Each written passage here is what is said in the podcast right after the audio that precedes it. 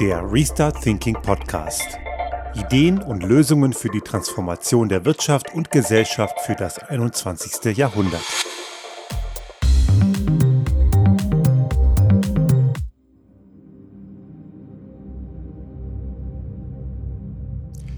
Die heutige Folge 158 hat einen englischsprachigen Titel und das hat nichts mit Bullshit-Bingo zu tun, sondern das ist ein Begriff, der sich zunehmend in der Literatur ausbreitet.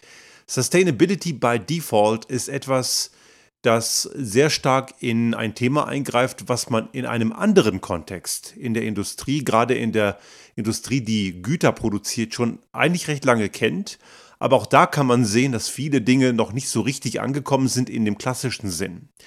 Beim Thema Sustainability, also Nachhaltigkeit und Klimaschutz, wird das Thema noch abstrakter.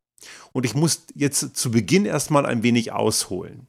Ich habe vor vielen, vielen Jahren, das ist schon ewig her, ich war noch bei einem großen deutschen Autohersteller beschäftigt, habe ich mal mit einem Projekt zu tun gehabt, da hat man das Produkt, also den Pkw, der von diesem Unternehmen gebaut wurde, zerlegt ein sogenannter Zerlegungsworkshop. Das wird gemacht, um zu gucken, wie man äh, am Produkt selber gewisse Dinge optimieren kann, die später dann im Produktionsprozess Dinge leichter machen.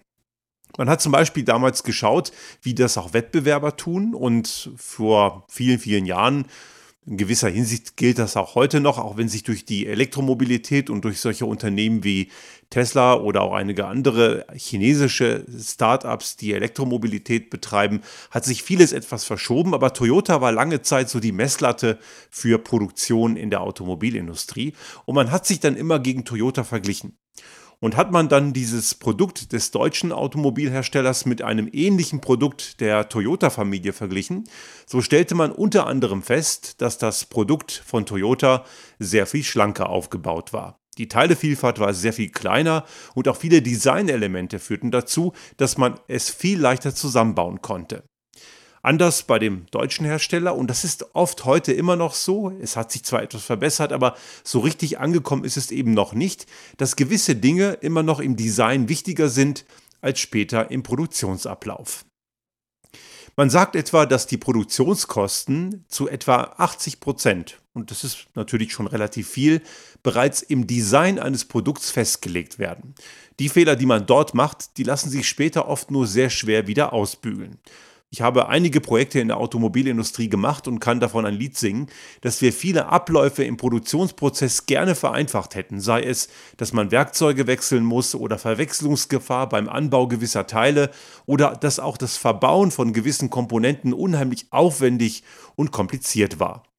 Auch zum Beispiel das Einstellen von Türen. Türen werden im Automobilmontageprozess zu Beginn demontiert werden auf einer separaten Linie aufgebaut und am Ende wieder an den Hauptkörper angebaut.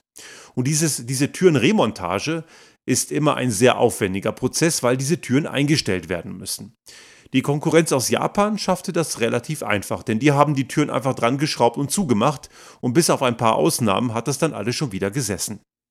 Das kriegt man hin, wenn man entweder das Produkt schon so smart konstruiert, dass es auch wirklich sitzt, oder aber das Design kleinste Ungenauigkeiten einfach verzeiht, so dass man am Ende überhaupt gar nicht merkt, sollte es überhaupt schief sein.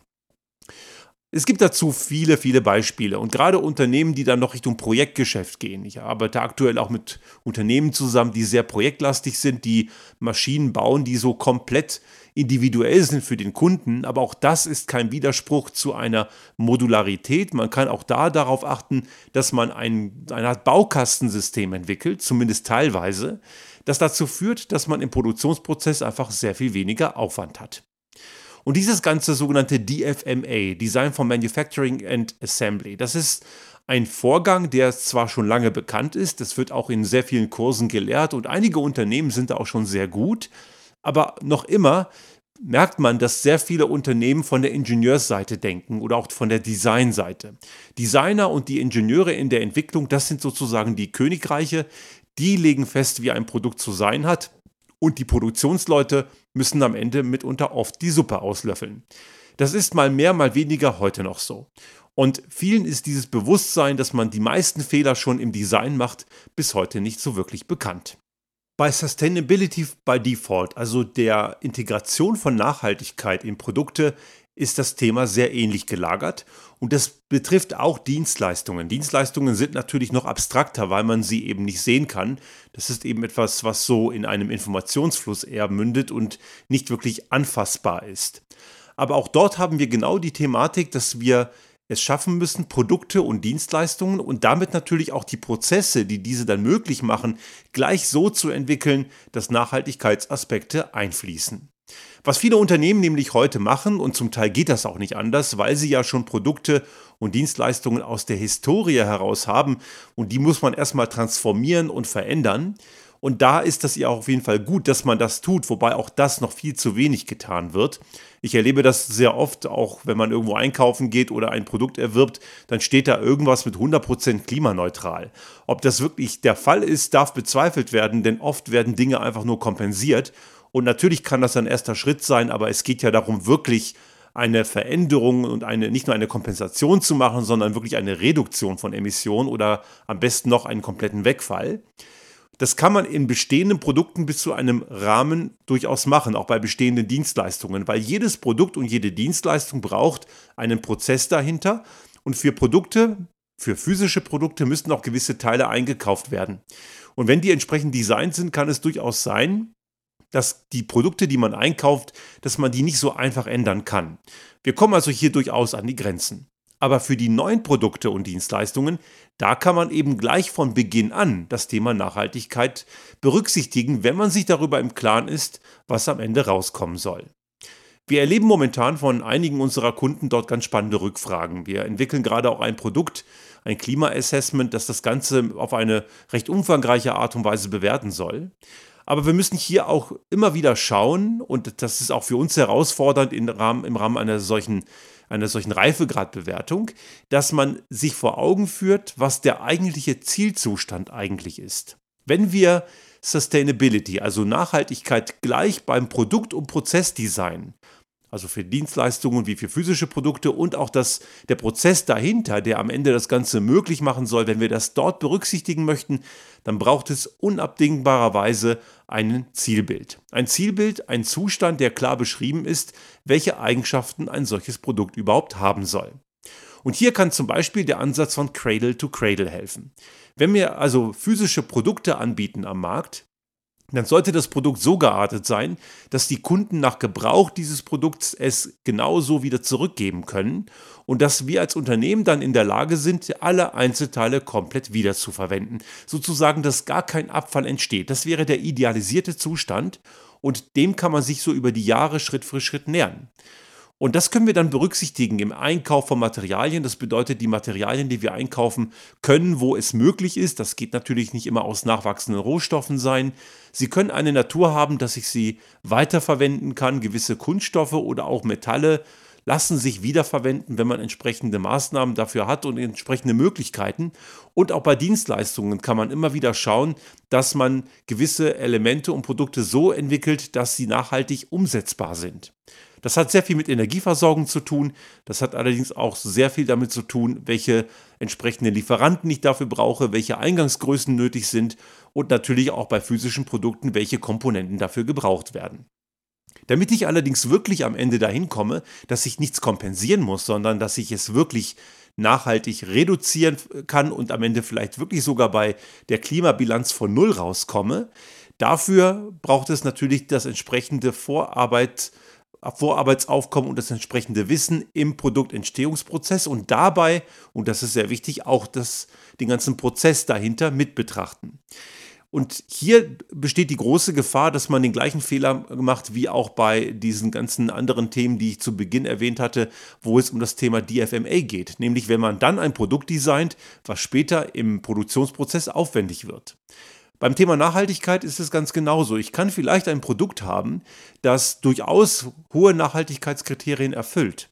Wenn allerdings der Produktionsprozess entsprechend großen Energieaufwand hat am Ende, dann ist unter Umständen auch nicht mehr viel dabei gewonnen. Man muss also unweigerlich und vielleicht sogar noch mehr als beim Thema DFMA den gesamten Produktentstehungsprozess und auch den Wertschöpfungsprozess in dem Hinblick auf Nachhaltigkeitskriterien unbedingt mit betrachten. Tut man das nicht, hat man womöglich später einige Lücken, die dann sehr aufwendig sind zu schließen. Diese Thematik ist jetzt noch relativ neu. Und auch hier müssen wir uns immer darüber im Klaren sein, dass wir von diesem Idealzustand, den wir erreichen wollen, natürlich kommen wir dort nicht unmittelbar hin. Ich habe gerade diesen Cradle-to-Cradle-Ansatz erwähnt, das heißt ja übersetzt von Wiege zu Wiege. Das bedeutet, ich habe dort wirklich einen zyklischen Ablauf, also es wird alles wieder verwertet, was mal irgendwann rausgegangen ist. Aber ich kann als Zwischenstadium erstmal einen Cradle-to-Grave-Ansatz fahren. Das bedeutet Wiege zum Grab. Das heißt übersetzt auf Produkte, das Produkt nehmen wir als Unternehmen zurück und wir sind in der Lage, es komplett nachhaltig zu recyceln. Und auch hier müssen wir uns darüber im Klaren sein, dass Recycling auf jeden Fall ein Zwischenschritt ist. Das ist nicht das eigentliche Ziel. Ich kann mich sehr oft daran erinnern, wenn ich noch, als ich noch bei, bei Bosch beschäftigt war und auch danach in der Selbstständigkeit, war ich einige Male auch in den USA, bei Kunden auch in der Selbstständigkeit danach. Und ich habe, gerade wenn ich in die USA gereist bin, wenn es nicht anders ging, habe ich das getan, einen Becher mit dabei, weil in den USA kriegt man fast nur diesen Einwegmist. Und einige amerikanische Kollegen haben mir damals immer wieder gesagt, don't worry, it's gonna be recycled. Also die sagten mir dementsprechend, dieser Becher, den ich da wegschmeiße, der wird ja eh recycelt. Genau genommen wird er einfach nur verbrannt.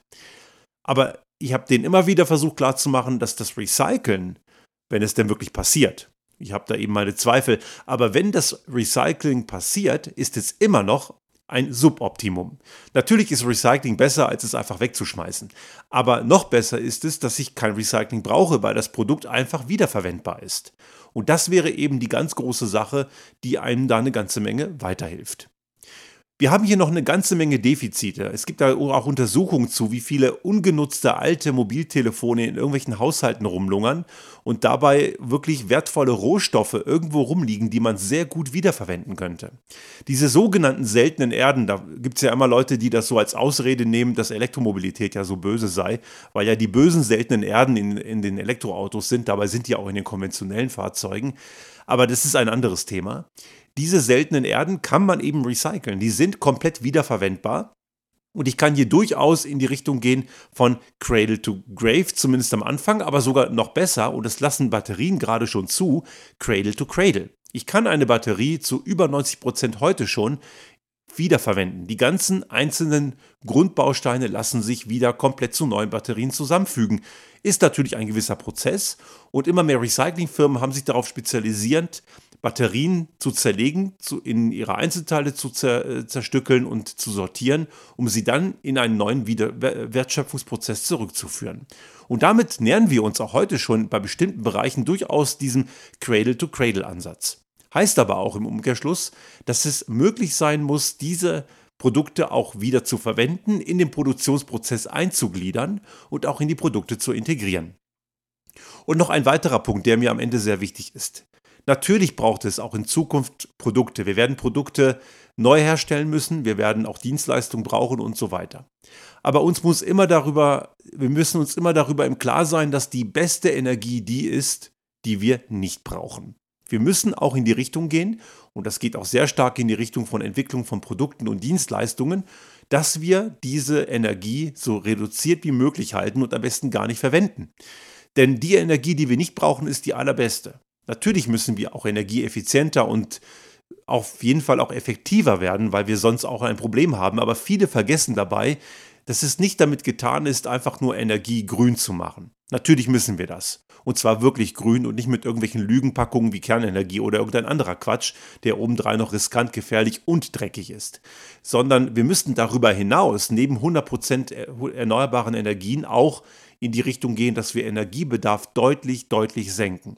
Unsere Gesellschaft braucht, egal in welcher Art, auch wenn sie grün ist, immer noch viel zu viel Energie. Wir schmeißen immer noch sehr viel weg und wir müssen daher auch ein Wirtschaftssystem entwickeln. Und ich habe das vor einigen Wochen schon mal in einer Folge hier diskutiert, dass wir diesen kontinuierlichen Wachstumsgedanken auch endlich überwinden. Denn dieser kontinuierliche Wachstumsgedanke widerspricht maßgeblich dem, was Sustainability, also Nachhaltigkeit, im Kontext von Produkt- und Prozessentwicklung auch unter anderem beinhaltet. Wenn wir nämlich immer mehr und mehr von dem gleichen Mist verkaufen wollen, dann haben wir automatisch irgendwann eine Ausbeutung. Sustainability by Design oder Sustainability from Scratch oder wie auch immer wir das nennen wollen. Nachhaltigkeit von Beginn an, über die gesamte Kette gedacht, das erfordert eben auch ein Denken über einen langen Zeitraum, auch weit in die Zukunft. Und damit sind wir auch in einem Bereich, der sehr stark davon abhängt, wie gut Unternehmen dabei sind, Strategien zu machen. Es gibt einige Menschen, die sagen, heute sollten Unternehmen keine Strategien mehr machen, weil wir sowieso alles nicht mehr so richtig vorhersehen können. Das Gegenteil stimmt. Wir müssen Strategien machen. Allerdings nicht so, wie sie früher gemacht wurden oder meistens heute noch, indem wir einfach nur einen Satz Kennzahlen nach unten brechen und glauben, dass das eine Strategie sei. Eine Strategie ist kein Wünsch dir was und ist auch keine Ergebniserwartung oder ein Ergebniswunsch. Eine Strategie ist die Beschreibung eines wirklich zielgerichteten, tatsächlich nachvollziehbaren Zielzustandes. Und natürlich kann ich dabei auch Kenngrößen benutzen oder muss ich sogar, um zu gucken, ob ich auf dem richtigen Kurs bin. Wenn ich diese Zielzustände beschreibe, dann kann ich auch unweigerlich, und das sollte ich unbedingt tun, und das geht auch, dann können wir automatisch diese Nachhaltigkeitskriterien von Beginn an auch für die Zukunft komplett integrieren und interpolieren.